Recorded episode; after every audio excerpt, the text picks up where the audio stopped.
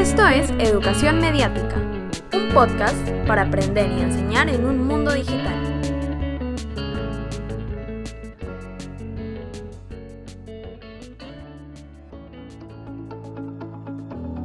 Hola, soy Julio César Mateus y quiero darles la más cordial bienvenida a esta cuarta temporada de nuestro podcast Educación Mediática.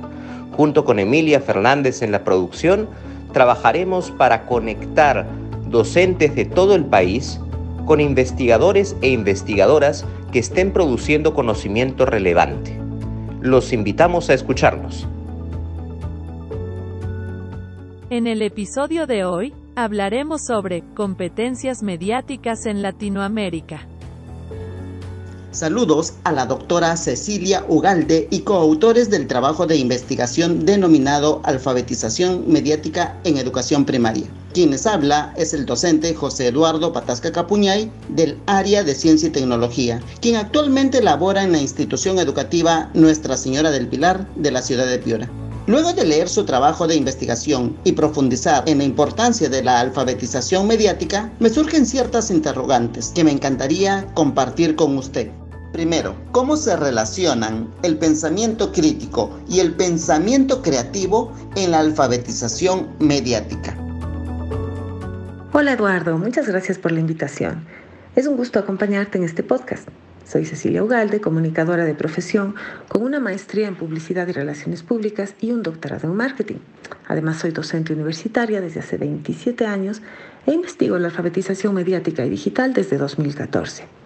En cuanto a tu pregunta sobre cómo se relaciona el pensamiento crítico y creativo en la alfabetización mediática, es necesario tener en cuenta que estos son elementos indispensables para que podamos hablar de individuos que alcancen un nivel medio alto o alto de alfabetización mediática, ya que este exige un pensamiento crítico que analice la información recibida y no se limita a un papel pasivo, simplemente receptor.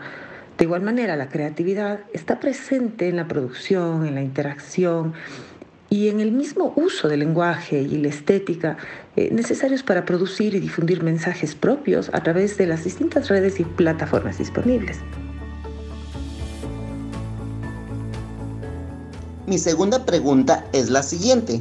¿Qué capacidades promueve la alfabetización mediática en los estudiantes y cuál es su impacto a nivel social?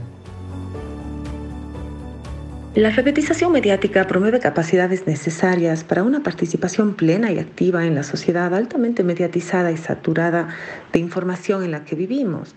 Em, entre ellas figuran la capacidad de leer, de analizar y evaluar los mensajes em, e imágenes a las que estamos expuestos en nuestro día a día.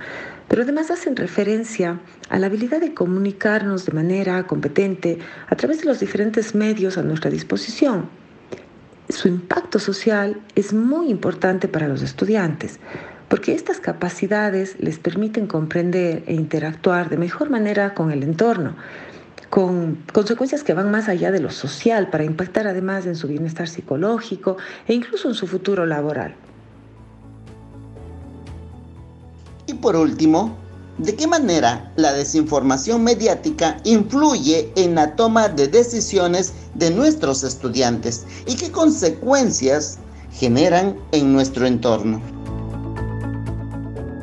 Mira Eduardo, nuestros estudios han demostrado que el nivel de alfabetización mediática de los estudiantes de edad escolar en Iberoamérica está por debajo de la media. Esta desinformación mediática puede influir a nivel de toma de decisiones de muchas maneras. Entre ellas, y tal vez para mí la más grave, tiene que ver con su seguridad ya que esta desinformación les hace presas más fáciles de ciberacoso, de usurpación de identidad, abuso, intimidación, ah, violaciones a su privacidad, lo que les puede llevar a caer incluso en redes eh, de pederastia o pornografía, con las consecuencias sociales que ello implica.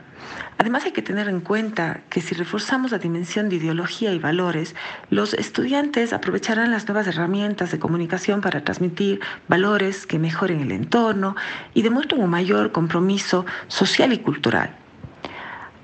creo que con esto te respondo la pregunta y con lo dicho te agradezco muchísimo por la entrevista. Es un placer haber sido parte de este espacio y bueno, espero que estemos nuevamente o que coincidamos en alguna otra oportunidad. Hasta pronto. Muchísimas gracias. Este fue un podcast producido por Julio César Mateus y Emilia Fernández.